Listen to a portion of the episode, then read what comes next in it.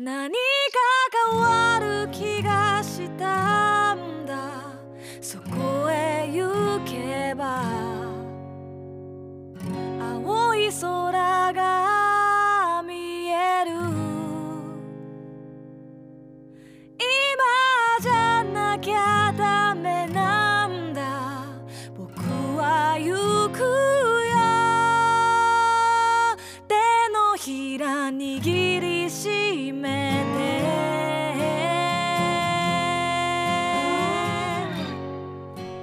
こんばんは。実体験のみで構成される旅番組旅のなる木の時間がやってまいりました。今夜皆さんと一緒に旅をさせていただくのはナビゲーターの菅井清人です。どうぞよろしくお願いします。この番組では旅という非日常が日常に及ぼす影響について考え人生という旅を楽しむヒントを模索していきたいと思っています。アシスタントにはこの方にお越しいただいています。シンガーソングライターの波平由子です。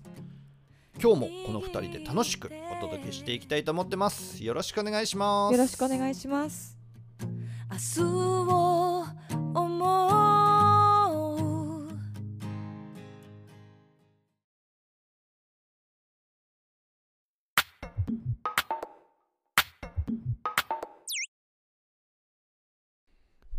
ナミーラさん。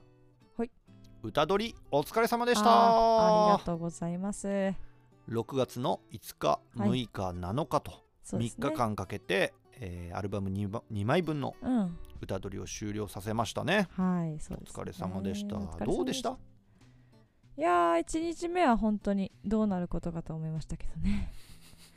なんかね、やっぱ、その自分のアルバムを作る。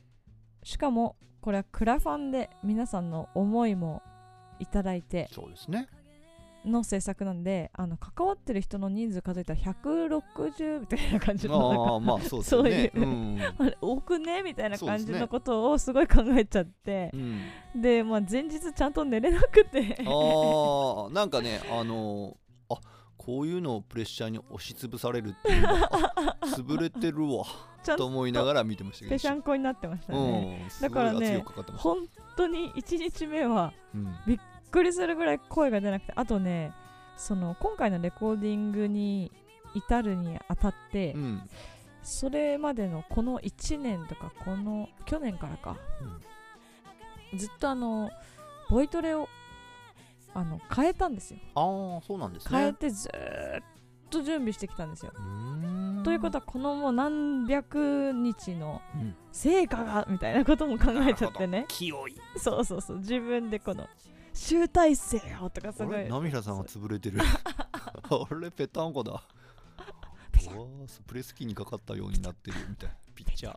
みたいな。うそうぺちゃんこだったんですけれどもまあ1日目そこまでとことんねちゃんと自分で潰されたのでそうですね。それをうんね菅井さん励ましてくれましたけれどもエンジニアの岡本さんもちょっとそれを見越してか3日にしましょうって言ってくれて、そうですね。ね三日間にしましょうって言ってくれててうん。ね。うん、なんか見透かされてた感がう ん半端ないなって思いながらもうなんかすごいそで2日目からはもう本当に全然大丈夫でした絶ね好調でしたね。絶好調でしたね。うん。本当にもう昨日が何だったんだろうっていう。でもあれはあれで必要だったような気もしてます。そうですね。1日目のあの状況っていうのもやっぱまあ必要だったんじゃないかなと、うん。せっかくまあ岡本さんがねうん。レコーディングを2日ではなく3日に分けてはどうだろうかっていう提案をしてくれて、はい。であもうぜひぜひということで、はい。そうさせてもらった意味がやっぱそこにはあって。そうですね。やっぱ波平さんと岡本さんの歴史も長いんでね。そうですね。どういうこうメンタルにあるのかっていうのも なんとなくやっぱ想像ついたんじゃないですかね。バレバレだったんですうねーん。初日波平さんがブースに入ってはい。ピッて、あのーこうコントロールルームとのうん。コンタクトを立った後に岡本さんと2人でちょっと喋ってました。うーん。まあ今日のテイクはまあもしかすると全部。やめてやめてやめてそんなそのコントロールルームで聞こえない話？使え今日ないのかな？はダメだねみたいな話がしあったらだからもう今日はこの辺にしときましょうか。そんな裏話はいらないのよいらないのよ。どうせ明日明後日一気に取れますよ。まあまあね。みたいな、だから結構ねこっち側をねそんなになんでしょうねまあ。期間的には全く捉えてなかったそうですね。そちら側がもう焦ってたらもう多分もう終わってましたね、そうね。そうだからそこはバレバレでよかったんじゃないかなっていう、そういやお二これでもね僕すごいなと思ったのが、人うん。レコーディングに対する思いは一つなんだなって感じたエピソードがあってはあ僕ねあのレコーディングの日天壇のランチ食べてから行ったんですよ。うんなんでそうねちょっと気合い入れていこうと思って。先週先週突っ込みましたけどそうはないんですよ、そして一日レコーディングが終わるでしょ？うん。ものすごい喉が疲れてましたね、まあだからそれもちょっとよくわかんないですよね。本当にそれ言われても私何も言えないし。ああなるほど。思いは一つなんだなと感じたエピソードでしたね。そうかな？おそうなのかな？果たして。全然そうは思いませんけどね。そうですね、はい。まあそんな感じで、うん、歌取りも無事にもうすごい素敵なものが取れまして、はい。そしてコーラスも全て取り終わったんですよね。そうですね。コーラス撮り結構面白かったですよ。うーんそっかそっか。今はどんな段階にあるの？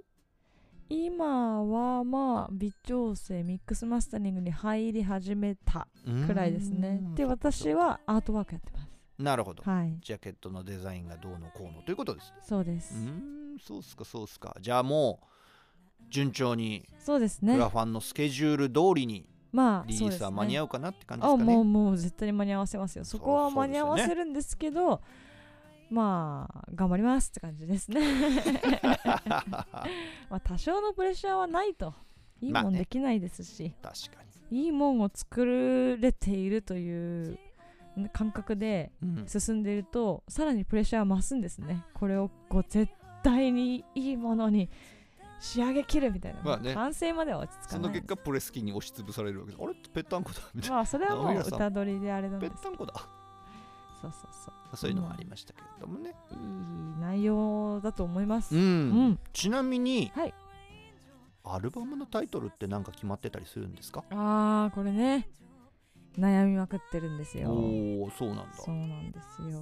いろんなのがね出てきてるんですけど悩んでますね。まあ今までの作ってきた私の音楽とはもうちょっと違うような、うん。うん、新しい感じも。だけどまあありのままうん。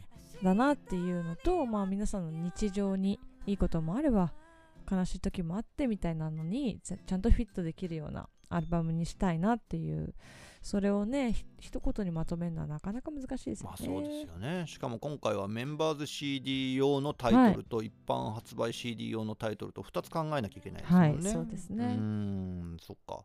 もうなんかどっちかは決まってるとかないの？コロッとメンバーズ CD に関しましては決まりました。収録曲はちなみに全部決まって決るまってます。おおそうなんだ。うんちょっとヒントください。何？ちょっとだけヒントください。収録曲。これはメンバーズ CD の方には入ってるかもよ。みたいな。ああなるほどうん。ね。ちょっとだけ。本当にかすかにわかるかなあでもそういうちょっとヒントみたいなの私のインスタに。あそう。動画で。リールで乗っけていこうかなと。YouTube チャンネルのショートにも乗っかってますんで。あ本当ですか、はい。じゃあちょっとその辺をご覧いただくともしかするとみたいなところがわかるかもしれないという面白いね。そんな別に大切にすることじゃないけどね。でも、うん。メンバーズディスクに何が収録されてるかっていうことは、メンバーズディスク支援者様以外はもう多分誰もわからないわけでしょ？そうわからない。からうん。まあそれを言うのはその人たちが受け取ってからじゃないかななるほど、うん。であのみんなは聞けないって。まあまあまあそうまあそうなんですけどね。そうそう。っていうレアレアな感じを出していこうと思ってますよ、まあまあはい、うん。はい。そんな感じでレコーディング着々と進んでおりますので、うん。皆様楽しみにしておいてください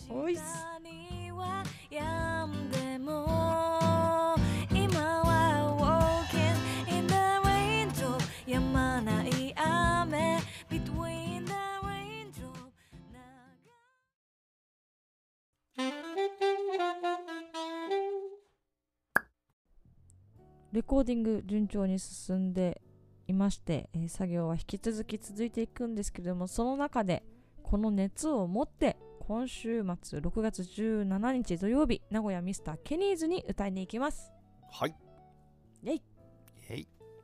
あのね本当にありがたいことなんですけれども今回のクラウドファンディングで東海地方のファンの方が非常に熱く支援していただいたんですよ。ああそうですよね。え一体何人の方がっていうぐらい嬉しい。うん本当に支援していただいてありがとうございます。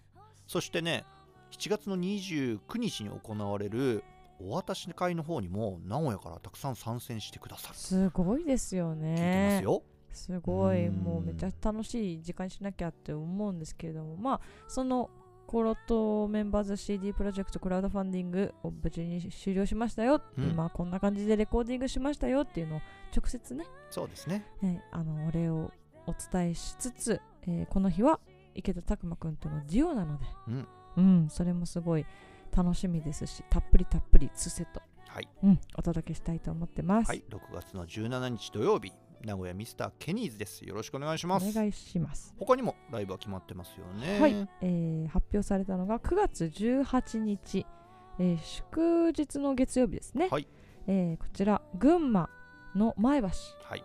紀信さんで入内島勝利ちゃんのあの企画というか、はい。はい、呼んでいただきまして、えー黒沢大輔さんと共に台湾形式でそうですね。スリーマンみたいな形でしやらせていただきます。そう。芸術の秋大演奏会っていうタイトルがついてますね。大演奏しないと。そっか、うん。いやでも前橋とか岸に行くのももう4年とかそうそうそう。ぶりですかね。うん、コロナのまあちゃった？っていう時にちょうど企画があったんですよね。で。それは中止になっちゃいましたよね。それが中止になっちゃって、まあ、何年か越しに。そうそう。だからその前にコロナの前にあった企画が多分最後だと思うのでそうですね。4年ぶりとかじゃないですかね。そうですね。この日はちょっとお昼スタート。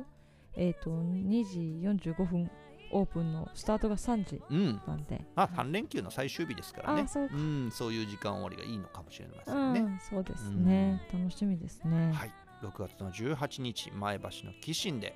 9月のね、9月のね。うん。ご、めんなさい。9月の18日祝日の月曜日です。はい。えー芸術の秋大演奏会。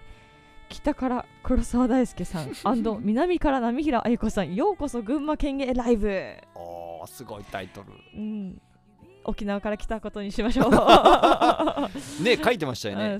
しおりちゃんのツイッターで「アミラさんが沖縄から来ます」みたいな感じ。で沖縄から来るかなと思いながら、そう私のしあのねルーツがねルーね。お沖縄の宮古島があの父の故郷なんでそういうっていうふうに言われたのかもしれないですけど、この日はあの沖縄出身ってことにします。うん。よ9月18日よろしくお願いします。ろしくお願いします。はい。そして、えー、9月の30日ですね。はいこれがもうこれがリリースライブになりまです。す久しぶりの東京ワンマンですよ、ん。東京で、えー渋谷セブンスフロアで、えーワンマンライブがあります。この日はワンショー。マンション一発入魂。おおなるほど、うん。うん、これで行こうと思ってますので、えー予約はいつからなんだろう？えっと7月の1日あたりからになると思いますはい、1日わかりました。2日あたりの予約になると思いますけどもその辺今まとめてる最中なので、はい、はい、そうですね。そのだから入れ替え制とかじゃないのでうん。ぜひあのお早めにチケットを獲得していただいて。そうですね。はい。はい。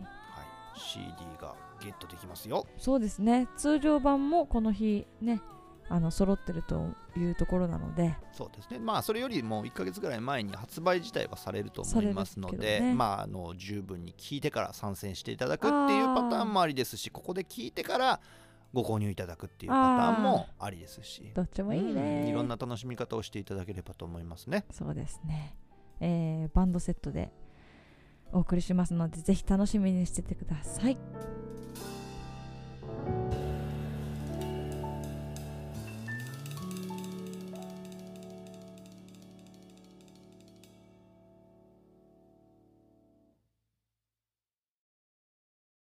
さて本日のテーマはベトナムはい。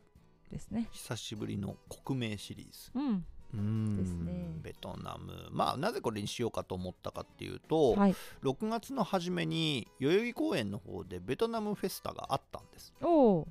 であのー旅ラジオの部長アジア幸せ特急の部長がそういうイベントがあるよっていうことを前々からあのポッドキャストの方でうん叫んでいてくれたので、うん。これは行かねばということで、僕は近所に住んでるんですよ代々木公園の、うん。なのでちょっと覗きに行ってきました、はい。で僕びっくりしたんですけど、うん。あのベトナムの文化を楽しむ日本の方がいっぱい来ているのかと思いきや、はいはいはい。8割方ベトナム人でした。ね、面白。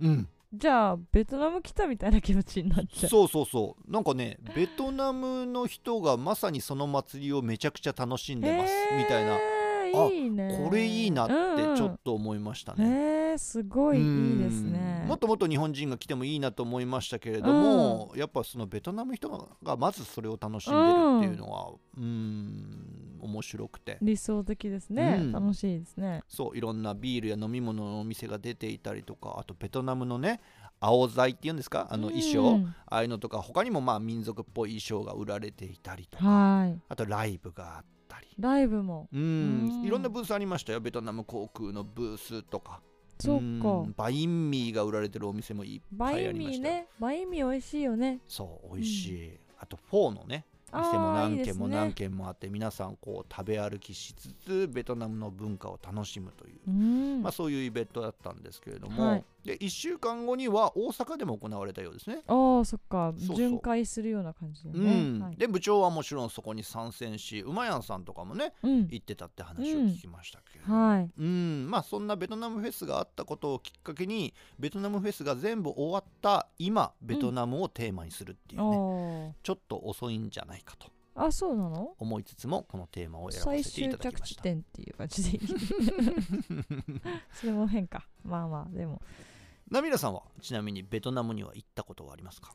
ベトナムはないですね。そうっすかそうっすか。そうですね、うん。アジア他の国はありますけどベトナムはないんですよ。うーん。ベトナムについて僕はちょっとだけ詳しいんで。うん。ちょっとだけ詳しいんで、そうねはい。何でも聞いていただければ。何でも聞いていただければ。あどうぞ。そうですか、はい、もう知ってることは全部あれは飲んだんですか？333バーバーバー。バーバーバーね。そうそう。まあベトナムというとやっぱバーバーバーというビールとビアサイゴンとか、うん。まあ、この辺が有名なんですけど。もちろん飲みましたよ。そっか。そしてそれが美味しくなるぐらい熱いんだ。あ軽い感じなんですっけ。そうですね。ね。そんな重々しいビールではないですね。うん。東南アジアの暑いエリア特有のある程度さらっと飲める系のビールですけれどもね。もう完全にアジアシェアス特急の部長さんのイメージですね。あそうですよね。いつもバーバーバーでなんかこういこれを聞きながら今バーバーバー飲んでますみたいなのがの定番であるのでベトナムといったらそれなのかなそうですねあのちょっとクラファンの話に戻るんですけど、はいクラウドファンディングで、あのーこう数字がどんどん上がっていくわけじゃないですか。そうそう。ご支援いただいた金額の数字が上がっていくんですけれども末尾がずっと333だったのって 皆さん覚えておられますかね？ねえどうでしょうね。あれって部長が粋にやってくれたんですよね。よね。はいそうなんですよ。わざわざ応援のだからわざわざを入れないと333には絶対ならないんですよ。うんそうだね。からわざわざやってくれて。心づけみたいなところがそういうシステムがありましたけど、はい。あれでバーバーバーも加えてくださったというようなことでしたけど、ね。それもあってすごいもうベトナムといえばバーバーバー。バーバーバーといえば部長みたいな。ね確かにそのイメージあイメージがすごい強いですね。うん。菅井さんは何が美味しい好きなんですか？ベトナムの料理の中では。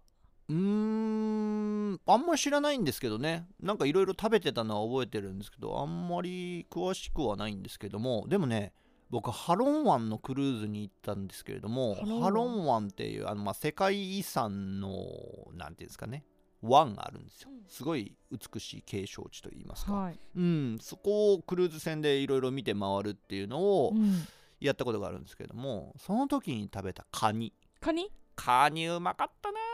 あまあ見た目はまあ渡りガニみたいな感じのカニなんですけれどもすっごい美味しかったの覚えてます。日本のとはちょっと違うんですか？うーん日本で渡りガニってあんま食べないですよ、ね、ああそうですね。確かにね。うんなんか韓国のケジャンとかもあれも多分渡りガニだと思うんですけれどもあんまり日本で食べる渡りガニってもうズワイガニとか、まあそうですね。なんか違うものになっちゃいますよね。うん。そうすると全然違うんですか？あ全然違いますよ。あそうなんだ。ん。味わいも全然違いますしうん。なんか僕身の濃厚さが全然違う気がするんですよ。そうなんだ。ギュッとしてんだ。うん、すごくちっちゃくて食べにくいっちゃ食べにくいんですけれども、うん、んなんかその一つ一つの部位の濃厚さがまるで違う印象があってものすごく美味しかったなものすごく美い味しいんだ。はい。へえいいですね。うん。あとねベトナムコーヒーもいいよ。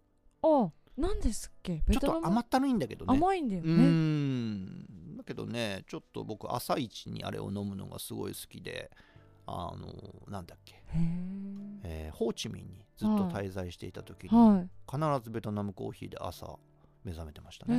えなんかカフェとかがうん。やってんだ。近所にいくらでもカフェがあったから。いっぱいあるんだ。そうふらーっと行ってはうへー。んベトナムコーヒーを飲ませてもらってみたいな。バインミーとか食べていいですね。活動するみたいな感じでしたけどね。あうあん。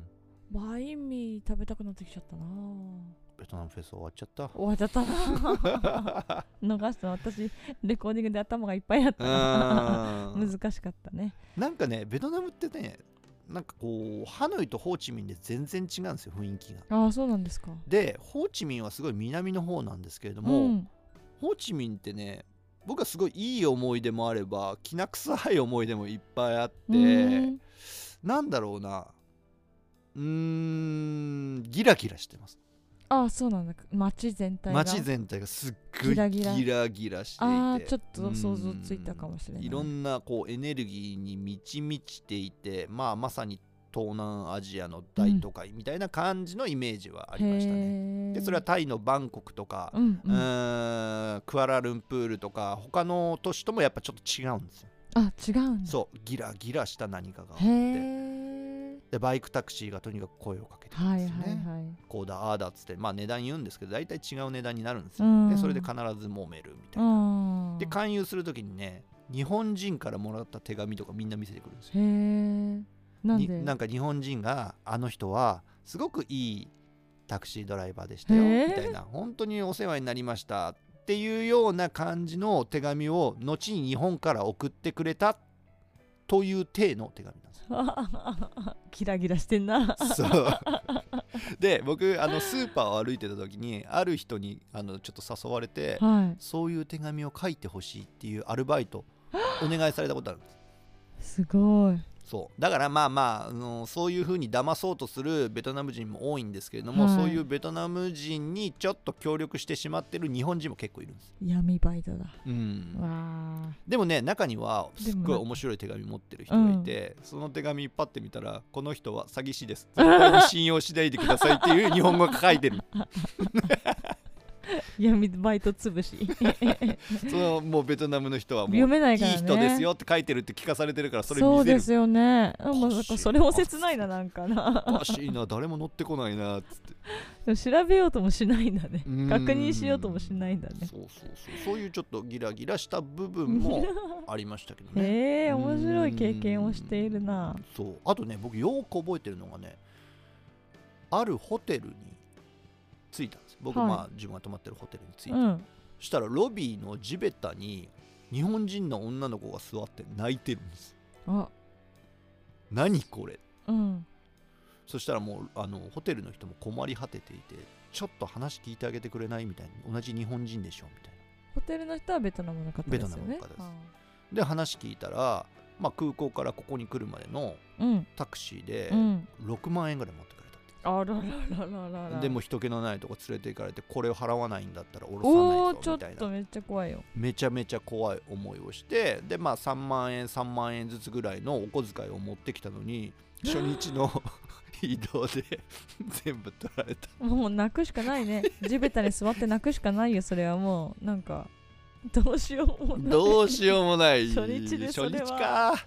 もうこの国が嫌いになってしま僕でもそれその時まあ多少のなんか余裕がたまたまあったタイミングだったんですよ、はい。僕お金あげたの覚えてます？うマジ、うん、その女の子たちになんか1万5千円ずつぐらい3万円ぐらいあげたの覚えてます。すごっ。そうもうギリギリでもこれなら楽しめるでしょみたいな、うんまあね。安い子にだし工夫すればてうん。いけますね。そうそうだからこんなとこで泣いてないでさみたいな。もう楽しみなよっつって。うん。その後大丈夫ですか？ケロッとしてたりしませんでした？いやでもねそれは言われた。うん。あのねそういう詐欺だったんじゃないのみたいなことも友人には言われた。まあそういう詐欺だったらもうそれでいいけどね。もういいけどね、うん。まあ仕方ないよね。いいけど、うん。でもなんかその後え本当ですかありがとうございますみたいな感じだとしたらなんかちょっとちょ早えちょっとみたいなコントみたいになりますね急に。うんそうそっち？みたいな。そうそうそう。もうそんなようなことあって結構ベトナムでいろいろなことを経験した系のエピソードっていうのはやっぱりね聞きますそうなんだね。ねうーん。特にねやっぱ日本人の大学生とかに大人気だったんですよ。あ衣類とかもすごくナイスだし文化も面白いしそれでいてものすごく安く行けて、まあ、移動距離もそんなに大したことないっていうのでコロナ前までは大人気だったのもあって、うん。まあそこを狙ってみたいなパターンも多かったんですよ。なあそっかそうん。まあ嘘じゃなかったんだろうな本当に助かったと思いますよ。菅井さんが渡したお金でちゃんと楽しめたと思あいいますよ。つちょろいなとか言われてないかな。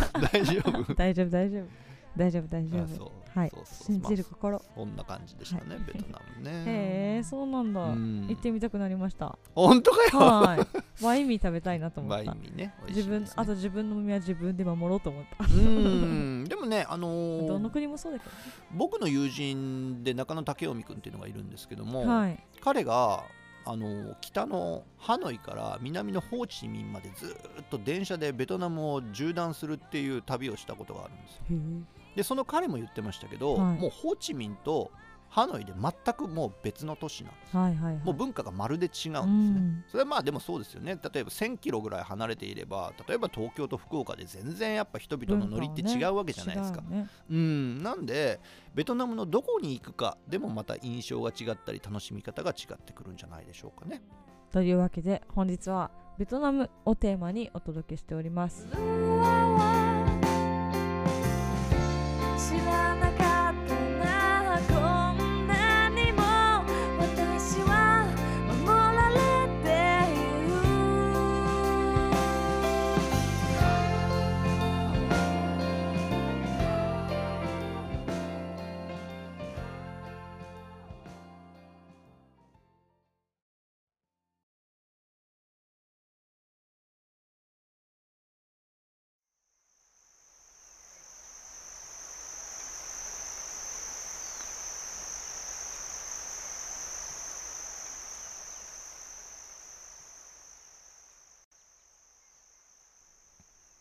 ベトナムのホーチミンにある戦争小石博物館はベトナム戦争という惨劇を後世に伝えるための施設で年間100万人が来場すると言われています。世界中の戦争歴史を平等に理解することは不可能ですが自分が旅した国のそれについては可能な限り知りたいと思うので僕もこの施設を訪れたのですがそこである種の違和感を感じたのをよく覚えています。世界中でこういった施設を訪れていますがこの戦争小石博物館を作った人物は僕を静かにある感情と結論に導こうとしていてアメリカ兵が写った一枚の悲惨極まりない写真がそれを決定づけようとしています。彼らが導こうとしている感情とはまさにアメリカに対する憎悪でこの戦争における悪はアメリカでしかないという結論に来場者全員を誘導しようとしているように感じました。世界は戦争の歴史で争いを物語る施設のない国の方が少ないくらいで僕が今までに訪れた国には必ず戦争や内戦弾圧の歴史を後世に伝えようとする施設があったものです。先の G7 サミットで各国の首脳が訪れた原爆資料館もその一つで日本の中にもそのような施設はたくさんあります。ただこういった施設が最も大切にしなければならないのは事実をありのままに伝えようとする中立性で一つの結論に誘導しようとする作り込みは避けるべきだと思います。しかしこのホーチミンの戦争小石博物館には悪の何たるかを世界に訴えかける使命があるような気がして衝撃を覚えました。ベトナム戦争はアメリカが勝てなかった戦争と言われており1973年に米軍は撤退していますがベトナムの人々の中ではこの戦争は終わっていないのかもしれません。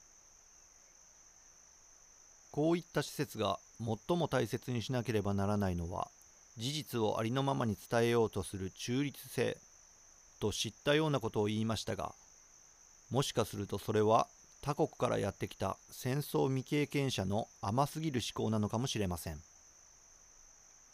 戦争をした者同士は強烈に訴えたいことがあるもので一人でも多くの人をそこに誘導しようとするのは不思議ではありません。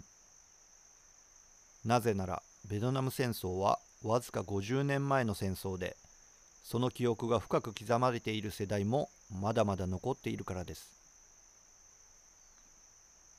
この戦争小石博物館を訪れたことをきっかけにベトナム戦争についてニュートラルな姿勢であれこれ勉強をし始めるようになりました。そしてそれ以降もそういった施設があると必ず訪れるようにしていて最後にお邪魔したのはサラエボにある子ども戦争博物館でした。何が正義で何が悪か。明確になることはなかなかありませんがそんな時は一つ一つの苦しみ悲しみと向き合ってみてこのような施設がもうこれ以上増えないことを心から祈ります。ホーチミンの戦争小石博物館。戦争の悲惨さを伝えるばかりでなく悲しみや憎悪の念が今なお生き続けている特別な場所に思いました。現在もウクライナ戦争をはじめ世界中で多くの人が戦火に怯えた生活を送っています。悲しみや苦しみを直視することが精神負担になることは間違いないのですがその悲しみや苦しみの存在すら理解されないことが最も悲しく苦しいことではないかと思うのです。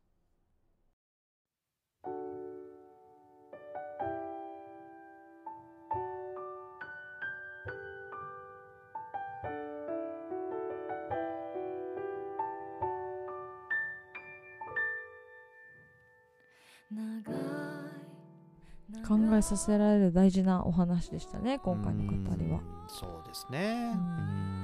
私もあの沖縄のうん。姫百合のとはい。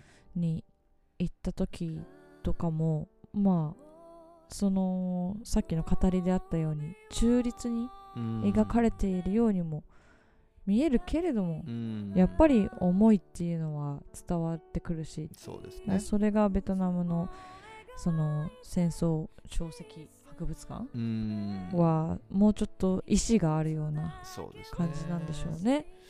そうだからまあ憎しみのことにフォーカスしすぎるとうーんすごくまあ自分自身が辛くなったりなんかなんでしょうね。なんか思想がそうちょっと。偏っていくようなところがあったりするのでうんうーんやっぱこう一つ一つの悲しみにフォーカスすることは結構あります。そうですね。例えば戦争に勝ったって言われてる国の中にも、うんたくさんの犠牲があるわけであってうーん喜ぶべきことでもないですよね。そうですね。うんなのでやっぱりその一つ一つの悲しみにやっぱりフォーカスするっていうことは僕はしていきたいかなと思うのでいろいろな思いがありつつもこういった施設を訪れるっていうことは大切にしていきたいと思ってます。